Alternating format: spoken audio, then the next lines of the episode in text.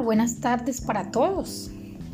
Hoy vamos a fortalecer o a mejorar nuestras habilidades de comunicarnos usando una comunicación asertiva, en la cual usamos cuando expresamos nuestras ideas, sentimientos y necesidades de forma directa, segura, tranquila y honesta, al mismo tiempo que eres empático y respetuoso. Es decir, establecemos una relación saludable, amigable y generamos una buena o mejor convivencia.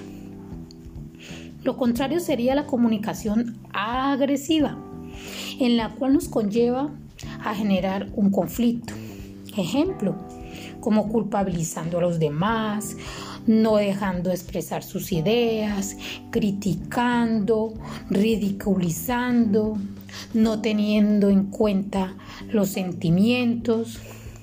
También tenemos otra comunicación que es la pasiva, que es aquella que no que es la que no sabe valorar sus propios derechos, ya que solo se tienen en cuenta los derechos de los demás.